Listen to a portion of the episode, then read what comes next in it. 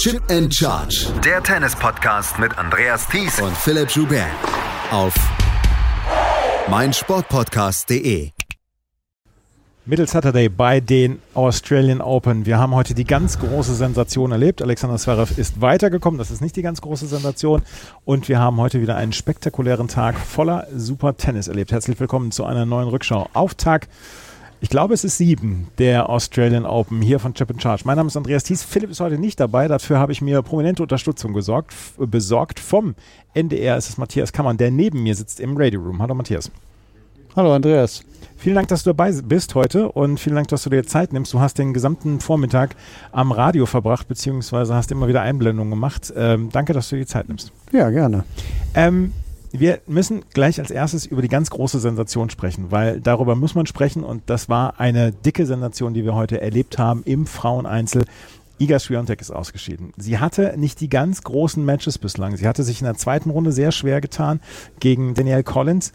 Auch in der ersten Runde gegen Sophia Kanin musste sie schon durchaus arbeiten, aber eigentlich hatten alle gesagt, ja, das ist, sie arbeitet sich da rein. Und auch Philipp hatte gestern im Podcast noch gesagt, für ihn ist Iga Swiatek die ganz große Top-Favoritin bislang. Auch wenn ich widersprochen habe und gesagt habe, Arina Sabalenka ist es für mich. Sie ist jetzt ausgeschieden gegen Linda Noskova. Du hast das Match hier mit mir dann auch zusammen verfolgt. Wie ist dein Eindruck gewesen heute? Also erstmal möchte ich sagen, dass ich auch eher Arina Sabalenka als Favoritin mhm. gesehen hätte. Ist natürlich jetzt leicht zu sagen, wo Iga Swiatek ausgeschieden ist, aber die Auftritte von ihr im Vergleich zu denen von Iga Swiatek waren natürlich irgendwie sehr viel beeindruckender. Auf der anderen Seite hat Iga Swiatek natürlich auch deutlich stärkere Gegnerinnen gehabt, muss man mhm. auch sagen. Also insofern relativiert sich das auch. Ja, ich war beeindruckt von Linda Noskova, wie die selbstbewusst an der Grundlinie stand, überhaupt nicht zurückgewichen ist, immer wieder auch Druck gemacht hat. Also es war, war erstaunlich für mich, dass die mit 19 schon so weit ist, Platz 50 der Weltrangliste, da erwartet man das nicht. Wir haben jetzt mhm. aber schon einige hier gesehen, die aus diesen Sphären sind, sogar noch viel weiter hinten, wie Blinkova, obwohl das ist ungefähr die gleiche Sphäre, aber Timofejewa, die spielen alle, als wenn es selbstverständlich wäre, gegen die Guten und Großen der Damen. Welt äh, hier so aufzulaufen und äh, ja, ohne Angst vor 15.000 in der Rod Laver Arena ja. zu spielen. Das hat mich sehr beeindruckt. Also man, man, sieht dann ja immer, wenn, wenn man sich dann hinterher im Gespräch auf dem Court sieht, im Interview, dann sieht man noch, wie jung die sind. Ne? Mhm. Die, die, da siehst du dann die große Diskrepanz zu dem, was sie vorher auf dem Platz gemacht haben. Da sind sie dann total zurückhaltend, flüchten sich so in Floskeln ein bisschen Vorgriff, wenn du dann Alexander Zverev hörst, wie der mit dem Interviewer mhm. umgeht, wie der sich da präsentiert. Das ist natürlich eine Welt, aber rein spieltechnisch ist da keine so große, Diskrepanz. Absolut. Ähm, also ein paar Dinge müssen wir dazu sagen. Sie war so ein kleines bisschen im Schatten in den letzten anderthalb Jahren gegenüber den Frovirtova-Schwestern. Brenda und Linda Frovirtova haben sehr schnell dann auch die äh, Schlagzeilen auf sich gezogen. Bei Linda Frovirtova ist so ein kleines Plateau im Moment erreicht. Da ist äh, im Moment kein großer Fortschritt zu erreichen oder zu sehen. Brenda Frovirtova hat hier gut gespielt, ist aber auch erst 16 und Linda Noskova ist 19 und hat so, so ein bisschen im Schatten hat sie den Weg nach oben angetreten. Ist ist jetzt, wie gesagt, was du eben gesagt hast, um die 50. Zwei Dinge haben mich sehr beeindruckt heute. Erstens, wie sie auf den zweiten Aufschlag von Iga Swiatek draufgegangen ist. Das ist jetzt kein Geheimnis, dass der zweite Aufschlag von Swiatek ähm, eine der Schwächen ist, eine der ganz wenigen Schwächen ist von Swiatek. Aber wie sie auch in den Rallyes einfach nicht zurückgehalten hat, sondern einfach ihre Chance gesucht hat. Und dieser Vorhand-Topspin von Swiatek kann einschüchternd sein und er kann auch wirklich beeindruckend sein. Aber Linda Noskova hat sich nicht von der Grundlinie wegdrücken lassen und hat selber ihr Spiel gemacht und hat selber versucht, ihr Spiel aufzuziehen. Und das hat mich heute schwer beeindruckt. Ja, muss ich auch sagen. Ich war allerdings auch, habe ich vorhin dir auch schon so zwischen, weil wir sitzen ja nah beieinander, wenn nicht sogar nebeneinander, äh, habe ich schon erzählt, dass ich es einfach beeindruckend finde, wie Iga Schwiontek sich auf dem Platz verhält in so einer mhm. Situation. Sie, sie weiß ja auch, dass sie hier eine große Sensation auslöst mhm. und miterlebt. Und ich finde das dann wirklich hervorragend, wie sie sich verhält, wie sie weiterspielt, auch wie sie ihre Gegnerin hinter die, die Hand gibt und ihr noch wahrscheinlich nette Worte sagt. Also sie ist überhaupt nicht so in diesem Modus, oh, mir hier als Beste der Welt passiert mhm. sowas mhm. und äh, da ist doch die ganze Welt ist gegen mich und jammert rum. Hat wahrscheinlich auch mit ihrer Zusammenarbeit äh, mit Mentalcoach zu tun. Mhm. aber ich finde, das funktioniert sehr gut. Sie macht einen super Eindruck. Ich finde das beeindruckend, ich sage jetzt das dritte Mal das Wort, ähm, dass sie als äh, beste Spielerin der Welt so gar nicht in eine Stimmung verfällt, die auch dem Zuschauer dann vielleicht so ein bisschen, ja, so das Gefühl abbringt, oh, die kann sich jetzt auch mal besser verhalten mhm. da, sondern die steht da selbstbewusst und ich meine, die ist auch erst 22, mhm. ja. Also wenn das jetzt, wenn das jetzt eine 28, 30-Jährige macht, äh, würde man sagen, okay, die hat so viel Lebenserfahrung, das muss sie hinkriegen, aber die ist halt noch sehr jung ist allerdings sehr viel reifer, glaube ich, als 22. Das glaube ich auch, aber ich glaube auch, dass das bei ihr ein Prozess war und dass man bei ihr das sehen konnte, wie sie diesen Prozess durchlaufen hat. Sie hatte anfangs in ihrer Karriere dann auch immer mal wieder Matches, wo sie so ein bisschen panisch wirkte und wo sie ja panisch bei, bei drohenden Niederlagen wirkte und wo es dann aussah, als würde sie dann die Nerven verlieren und die Fassung verlieren. Und das tut sie inzwischen nicht mehr. Und sie hat diese, sie hat diese positive Grundeinstellung. Rafael Nadal hat das ja dann auch mal gesagt, warum soll ich meinem Gegenüber negative Emotionen zeigen? Bringt mir überhaupt nichts. Und und ähm, er hat dann auch immer gesagt, positive Emotionen. Und das, das verinnerlicht ja Iga Swiatek auch. Und das hat mir heute auch sehr gut gefallen. Und ähm, ich glaube auch, dass sie das wirklich zugestehen kann, dass das ein überragender Sieg von Linda Nosko war, war. Und dass sie heute an einer etwas besser spielenden äh, Spielerin nicht gescheitert ist, sondern dass sie das verloren hat, das Match. Scheitern möchte ich hier nicht nutzen, das Wort. ja, das Wort steht auf dem Index. Ja.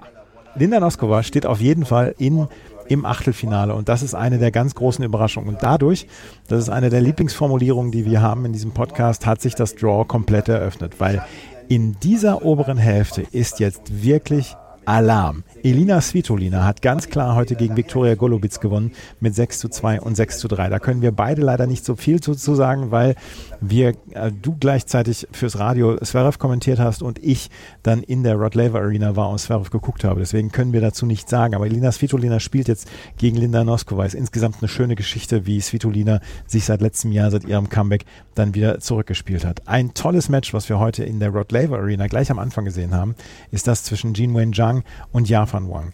Ähm, zwei Chinesinnen, zehn Jahre nach dem Titel von äh, Nali, die hier äh, dann auch wieder vor Ort ist, zum Legendendoppel antreten wird, hat Jin Wenjiang mit 7 zu 6 im dritten Satz gewonnen, 10 zu 8. Sie hat die Defensive durchbrochen von Yafan Wang im dritten Satz und das war einfach bärenstark anzugucken. Äh, Nali hat sie hinterher im Fernsehinterview überrascht und sie hat auf dem also beim Interview mit Andrea Petkovic dann auch gesagt, hier, ich habe das Match von Nali vor zehn Jahren, habe ich wahrscheinlich zehnmal hintereinander geguckt, um, um mir das äh, zu vergegenwärtigen.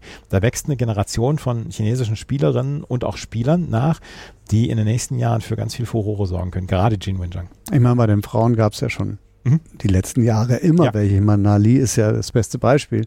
Aber bei den Männern gibt es halt mhm. mittlerweile auch eine ganze Menge, die mhm. da äh, reinkommen in dieses äh, Männer-Profi-Geschäft. Und der eine, den haben wir heute gesehen, war angeschlagen von vornherein, soweit ich das ja. beurteilen kann. Gegen Alcaraz hatte er dann natürlich auch gar keine Chance. Trotzdem, der ist auch erst 19 mhm. und ähm, ist sicherlich auch einer für die Zukunft. Genau. Und Zhang Zhuai hatte ja auch in den letzten Jahren große Erfolge dann auch im Doppel. Also in China wächst eine ganze Generation an Spielerinnen und Spielern jetzt nach und das wird sehr spannend zu beobachten sein, wie sie dann in den nächsten Jahren spielen werden. Jean Wen-Zhang spielt gegen Ocean Dodin im Achtelfinale. Die hat heute gegen Clara Burel gewonnen. 6 zu 2, 6 zu 4. Ocean Dodin ist eine Spielerin, die überhaupt nicht auf das Spiel der Gegnerin eingeht, sondern einfach ihren Stiefel durchzieht. Sehr aggressiv, versucht dann auch zwischendurch ans Netz zu gehen. Sie hat heute gegen Clara Burel eine gute Leistung gezeigt und in zwei Sätzen gewonnen. Jean Wen-Zhang gegen Ocean Dodin. Wenn mir das vor dem äh, vor dem Turnier gesagt hättest, dass das eins der Achtelfinale ist, dann hätte ich gesagt, ja, Jin Wen-Zhang gerne, aber Ocean Dodin hätte ich niemals ins Achtelfinale getippt. Ein weiteres Achtelfinale, was wir sehen, ist das zwischen Jasmin Paolini und Anna Kalinskaya. Ähm, Jasmin Paulini hat gegen Anna Blinkova gewonnen mit 7 zu 6, 6 zu 4. Ich könnte mir vorstellen, dass Anna Blinkova noch so ein bisschen unter dem Eindruck stand von ihrem Monster-Tiebreak vor zwei Ja, Tagen. die ist ja auch darauf überall angesprochen mhm. worden. Das war ja ein Riesenthema, ist ja auch klar. Das war der längste Tiebreak, der hier je gespielt wurde in der Grand Slam-Geschichte. Und es war ja auch nicht so ein Tiebreak, der bestand aus ständigen Fehlern, mhm. aus äh, Unsicherheiten, aus Nervosität, sondern das waren ja unfassbare Ballwechsel. Das beste Beispiel der Matchball. Und natürlich ist die hier rumgereicht worden und natürlich hat die ja auch nachgedacht darüber, was da gerade passiert ist. Und deshalb ist das relativ normal, dass man dann am nächsten Tag nicht eine gleiche Leistung abrufen kann. Dazu kommt aber auch, das haben wir bei Jasmin Paolini schon gesehen, selbst gegen Tatjana Maria, auch wenn ich jetzt Tatjana Maria nicht so hochhängen möchte, aber die ist immerhin auch Nummer 42 der Welt und hat in Wimbledon im Halbfinale gestanden vor eineinhalb Jahren. Und die hatte keine Chance gegen mhm. Paolini, weil die auch mittlerweile so aggressiv spielt ja. und, und der Gegnerin überhaupt keine Luft lässt. Und deshalb äh, ist das eine starke Leistung von der Italienerin und hat mich jetzt auch nicht so wahnsinnig überrascht, dass sie Blinkova geschlagen hat. Und hat jetzt eine große Chance im Achtelfinale gegen Anna Kalinskaya. Die hat heute gegen Sloane Stevens gewonnen mit 6 zu 7, 6 zu 1, 6 zu 4. Der erste Satz war spektakulär und Sloane Stevens hat 2017 die US Open gewonnen und sie ähm, sie hat es in den Nachfolgejahren nicht unbedingt immer zeigen können, dass sie Grand Slam-Siegerin ist. Aber sie hat heute in gerade dem ersten Satz und auch Teile des dritten Satzes gezeigt, warum sie diesen Grand Slam gewonnen hat. Ich, das ist mein Hot Take. Ich behaupte, dass es keine fünf Spielerinnen gibt auf der Damentour, die ein größeres Schlagtalent haben als Sloane Stevens. Wie einfach sie Power erzeugen kann, wie, ähm, wie, wie solide ihre Schläge kommen, sie ist athletisch. Das einzige Problem ist, dass, was, ich, was ich das Gefühl habe, ist, dass sie nicht athletisch, äh, dass sie nicht beweglich genug ist, weil da hat sie zwischendurch immer wieder Probleme gehabt und Anna Kalinskaya konnte das ausnutzen, indem sie sie hat laufen lassen. Ansonsten hat Sloane Stevens hier ein gutes gutes Match abgeliefert. Und wie sie 2017 die US Open gewonnen hat, ich hatte zwischendurch so das Gefühl, hm, kann sie das wieder machen? Das wäre eine Riesengeschichte gewesen. Das konnte sie nicht. Aber sie hat heute wirklich ein gutes Spiel abgeliefert und Anna Kalinskaya, die hat zwischendurch einfach keine Fehler mehr gemacht und hat äh, Sloane Stevens sich so ein bisschen auspowern lassen da heute.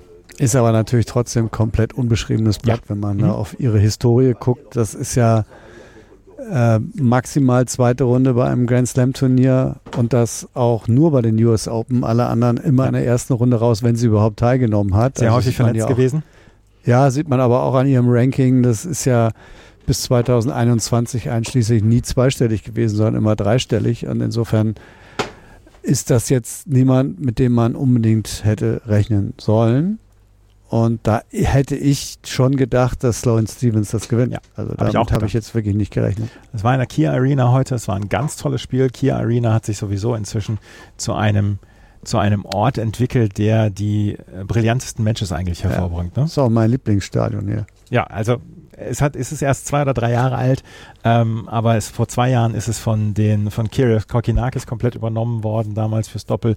Letztes Jahr gab es hier ganz viele stimmungsvolle Matches und dieses Jahr auch schon wieder Grigor Dimitrov das Match, das war auch in der Kia Arena. Wir haben vor ein paar Tagen schon großartige Matches dort Manarino gesehen. gestern war Manarino unfassbar war, gegen ja. Shelton. Es sind 5000 Zuschauer, die raufpassen. Es ist ein ganz enges Stadion, man ist ganz nah dran und es ist wirklich ein tolles Stadion und ähm, das lohnt sich wirklich dort immer. Und das ist vielleicht auch wichtig für die Zuhörer. Das ist ein Stadion, wo man keine festen Plätze genau. braucht und zu kaufen braucht, sondern da kann jeder drauf, der einen Ground Pass hat. Und das dokumentiert sich in der Stimmung. Die ist halt anders als in der Rod Laver Arena. Ja, ja, also da geht es sehr schnell, dass der Funke überspringt. Absolut.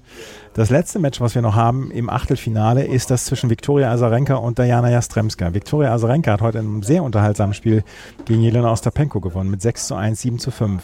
Azarenka hat noch nie gegen Ostapenko verloren. Sie war die Favoritin Ostapenko allerdings im ersten Satz wirklich schwach. Im zweiten Satz konnte sie sich steigern, führte dann auch, aber Azarenka kam zurück und äh, gewinnt mit 6 zu 1, 7 zu 5, trifft jetzt auf Diana Jastremska und das ist so ein bisschen die coole Story im Moment dieser ähm, Australian Open. Jastremska, ich habe sie in der Quali in allen drei Matches gesehen. In allen drei Matches hat sie sich total gequält.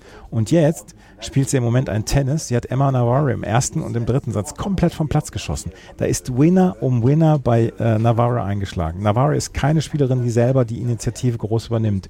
Die erläuft halt vieles, die, die macht keine Fehler, die sitzt dann auch ihre Gegnerinnen aus. Keine Chance für sie im ersten und dritten Satz gegen Diana Jastremska, die wirklich tolles Tennis hier spielt. Mhm. Zum ersten Mal seit 2019 ein Achtelfinale erreicht. Ja, ich habe das nicht gesehen. Ich habe nur Azarenka gesehen und habe wieder gedacht, warum spielt sie hier immer so gut? Also die, ihre beiden Titel sind schon ein bisschen ja. her, elf, zwölf Jahre jetzt, mhm. 2011 11 und 12. Mhm. Aber letztes Jahr war sie auch im Halbfinale. Mhm. Also hier kommt immer das Beste so von ihr zum Vorschein. Ähm, Ja, aber trotzdem, das sind ja die Geschichten, die man dann immer mal wieder erlebt hat, dass dann eine Qualifikantin möglicherweise noch eine Runde weiterkommt. Die hat jetzt gar nichts mehr zu verlieren, die Jastremska. Ja. Ähm, ja, und warum dann nicht gegen Azarenka? Weil die ist natürlich nicht mehr so bestechend wie damals. Ja. Das kann man nicht sagen. Ja? Also Ich, ich weiß noch, wie sie 2016 als die Top-Favoritin galt und dann im Achtelfinale von ähm, Angelique Kerber besiegt worden ist. Bis heute Angelique Kerbers einziger Sieg gegen Viktoria Azarenka. Ähm, es, es war, sie war in den letzten Jahren häufiger mal Favoritin, aber es- ist jetzt ein offenes Draw in der oberen Hälfte. Dein, dein Hot Tag, dein Tipp, wer qualifiziert sich aus diesen acht Damen fürs Finale? Ja, also ich glaube tatsächlich, weil ich sie auch in Wimbledon gesehen habe, ich glaube, dass Svitolina das schafft. Das wäre ein dickes Ding. Also weil die hat in Wimbledon schon gegen alle Wetten. Ja. War sie im Halbfinale oder war sie im Viertelfinale? Ich glaube im Halbfinale. Und äh, der traue ich das am ehesten zu. Die hat natürlich die meiste Erfahrung neben Azarenka, klar. Ähm, ich glaube, eine der beiden wird es sein.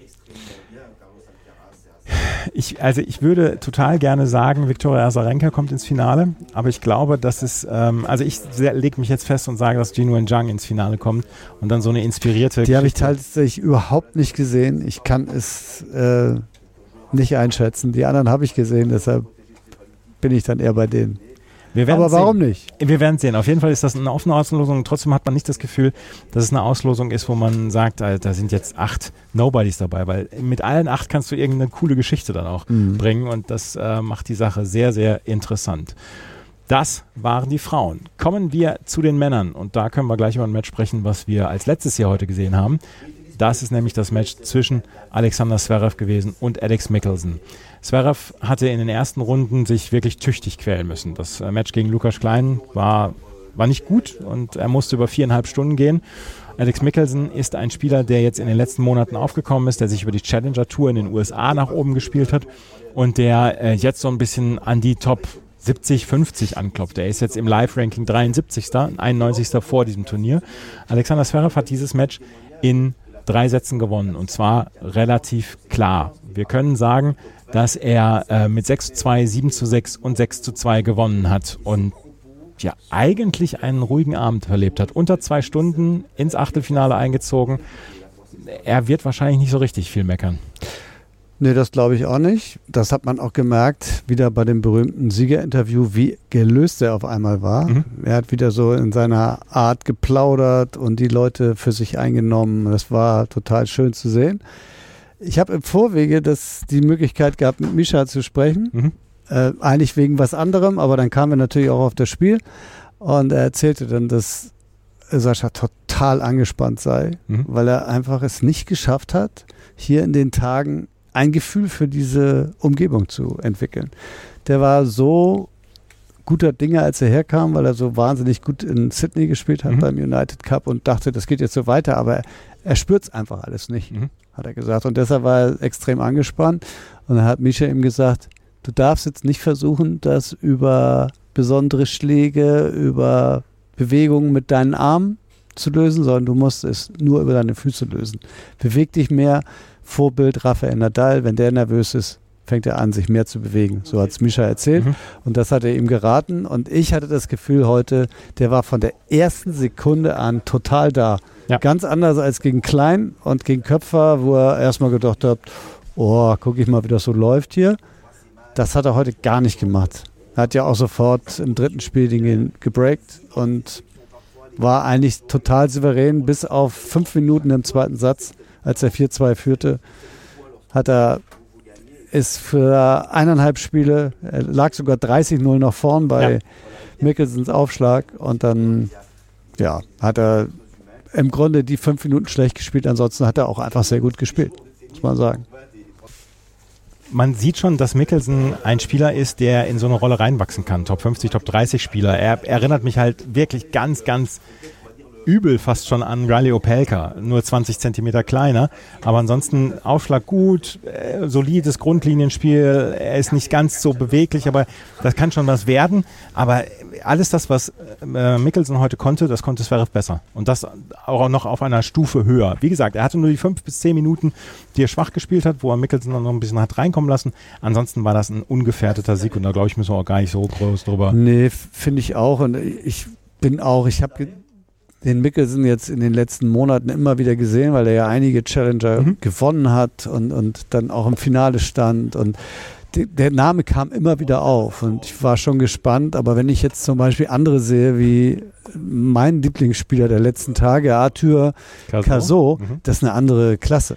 Also so gut finde ich den Mickelson ehrlich gesagt nicht. Der ist jetzt auch erst 19, klar, aber es ist jetzt nicht so ein Überflieger wie andere finde ich. Attica so hat allerdings auch bis Ende letzten Jahres Probleme, sich in den Vordergrund zu spielen und ist bis jetzt noch ungeschlagen in diesem Jahr. Also, äh, das ist dann auch so eine Geschichte, da sprechen wir gleich noch drüber, aber lass uns erstmal gerade über Cameron Norrie sprechen. Das ja. ist nämlich der neue, der Gegner im Achtelfinale für Alexander Zverev und nicht Kasper Ruth. Philipp und ich haben im Podcast immer darüber gesprochen, ja, Achtelfinal äh, gegen Kasper Ruth und der hatte zwei wirklich überzeugende Runden gespielt.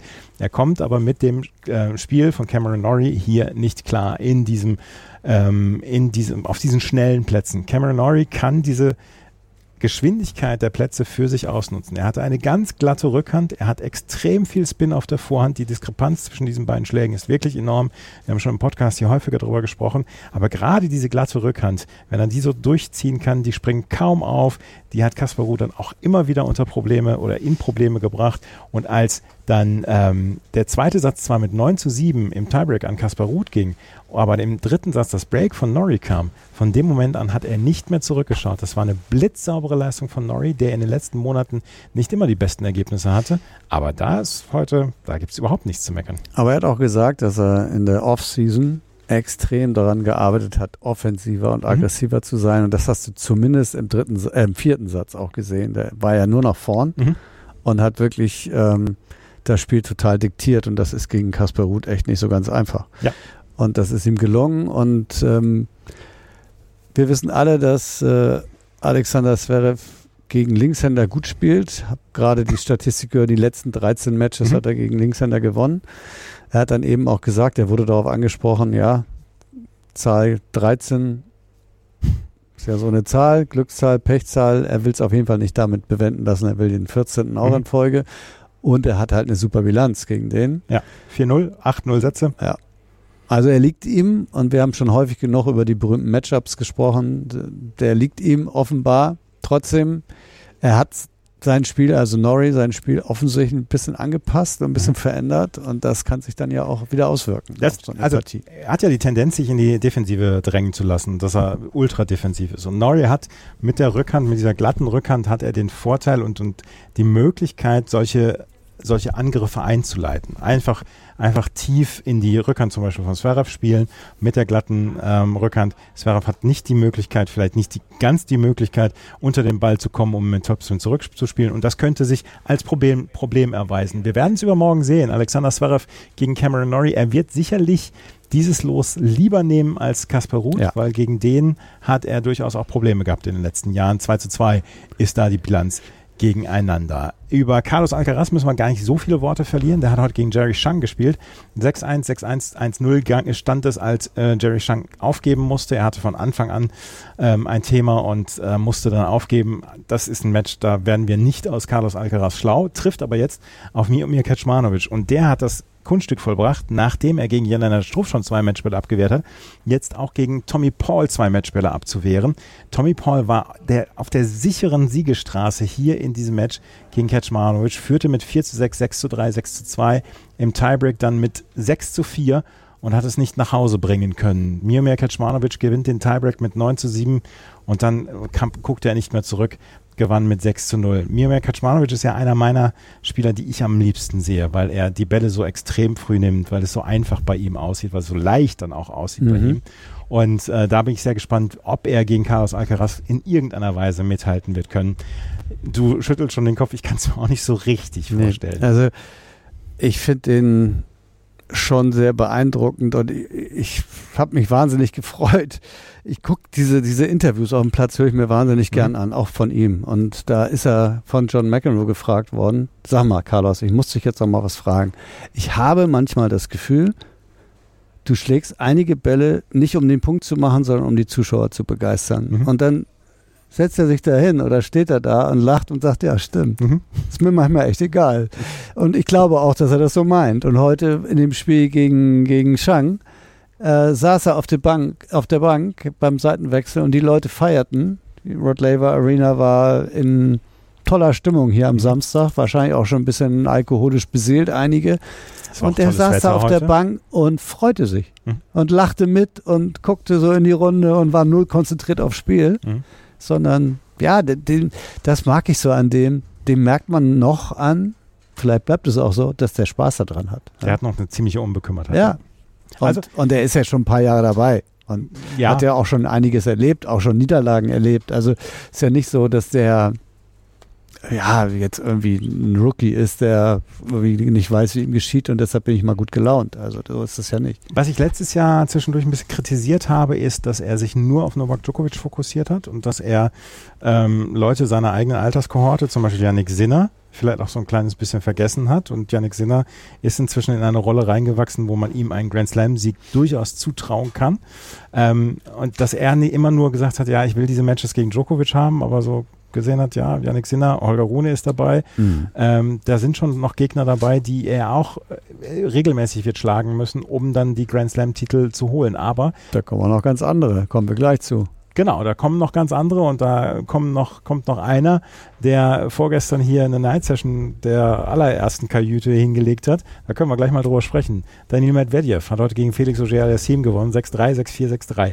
Das war nun wirklich wie ein Tag ins Büro zu gehen, ein bisschen was abzuarbeiten und dann wieder nach Hause zu gehen. Und ich glaube, Daniel Medvedev wird heilfroh sein, dass er nach dem Match vor zwei Tagen gegen Emil Rusuvori heute wirklich eine, eine richtig smoothe Nummer hingelegt Ja, und der hat ja gegen, gegen Ogier Aliassim jetzt zum siebten Mal gespielt und ihn zum siebten Mal geschlagen und er hatte eigentlich nie, einmal hatte er eine Chance. Einmal 2022 waren's- bei den genau. Open. Ja, genau. Da war es über fünf Sätze, Mhm. aber ansonsten hat er den eigentlich immer ganz klar beherrscht und das war auch heute so. Und ich glaube auch tatsächlich, dass er gemerkt hat, hier lasse ich jetzt mal nicht locker.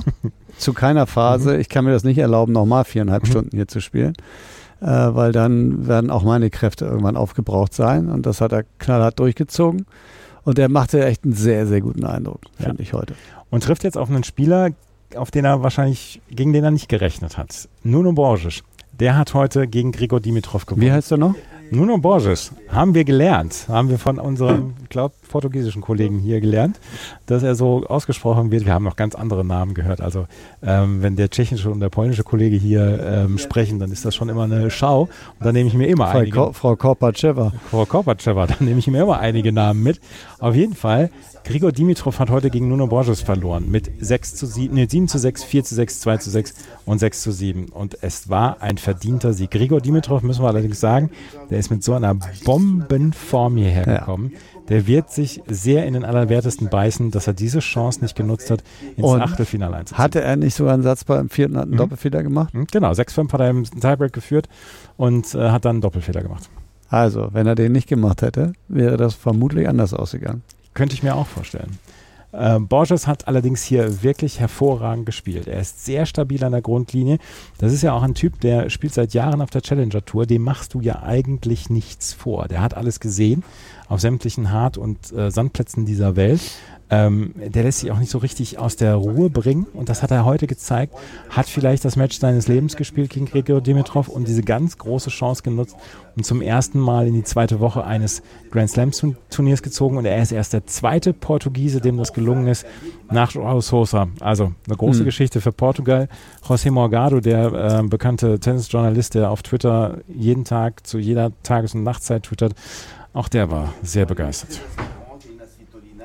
Nuno Borges also gegen Daniil Medvedev. Und dann haben wir hier noch das Match zwischen Arthur Cazot und Hubert Hurkacz. Arthur Cazot ist so ein bisschen die Geschichte dieses Grand Slams bislang. Wie er hier durchgegangen ist und hier dann heute Tellen Griegspor nach allen Regeln der Kunst auseinandergenommen hat, das war ganz großer Sport. Tellen Griegspor, der sich durch seine ersten zwei Runden gegen Safiulin und Fies durchgekämpft hatte und wirklich gedacht hat, ab jetzt wird es vielleicht sogar ein kleines bisschen leichter, ist von Arthur so an die Wand gespielt worden, der hier großes Tennis zeigt.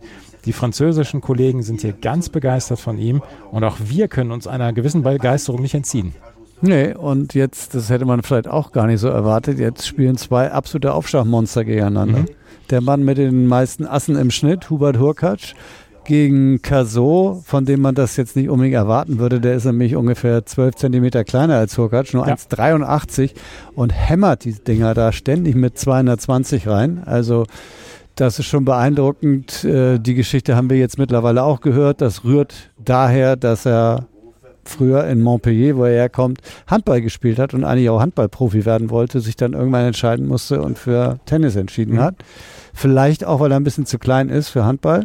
Mit 1,83 wird man heute nicht mehr so richtig viel, glaube ich. Mhm.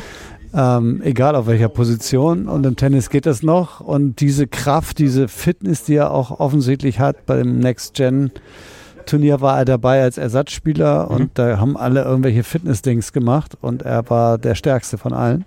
Insofern äh, glaube ich, dass der auch mit seiner Kraft noch nicht am Ende ist. Hat jetzt heute auch nicht so wahnsinnig viel gebraucht.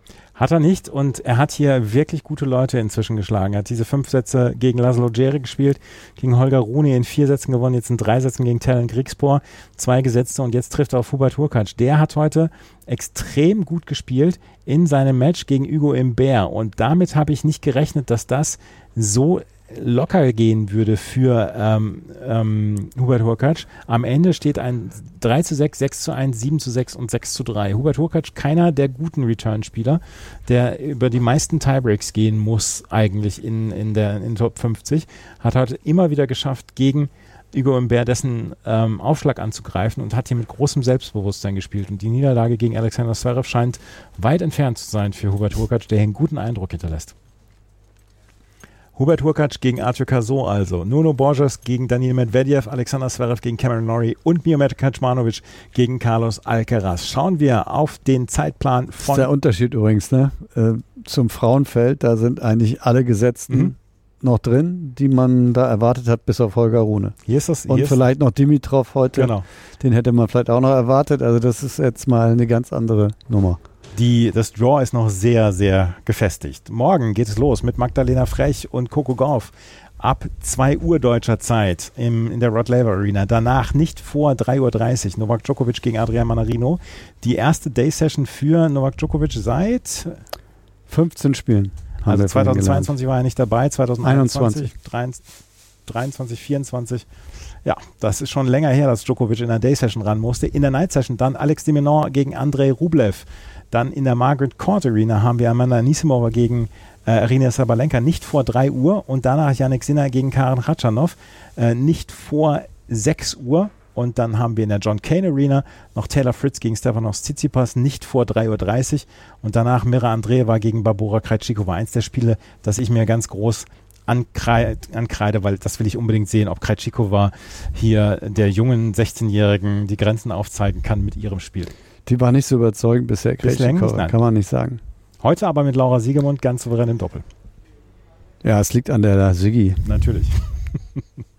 Tamara Koppert spielt unter anderem morgen auch mit Elixan Leschmia äh, gegen Caroline Garcia und Äh, Christina Mladenovic. Korpatsch und Leschmia sind als Alternates reingekommen, weil Coco Goff und Jessica Pegula rausgezogen haben. Dann haben sie ihre erste Runde gewonnen und jetzt haben sie heute ihre zweite Runde per Walkover äh, gewonnen gegen Katarzyna Kawa und Marta Kostiuk.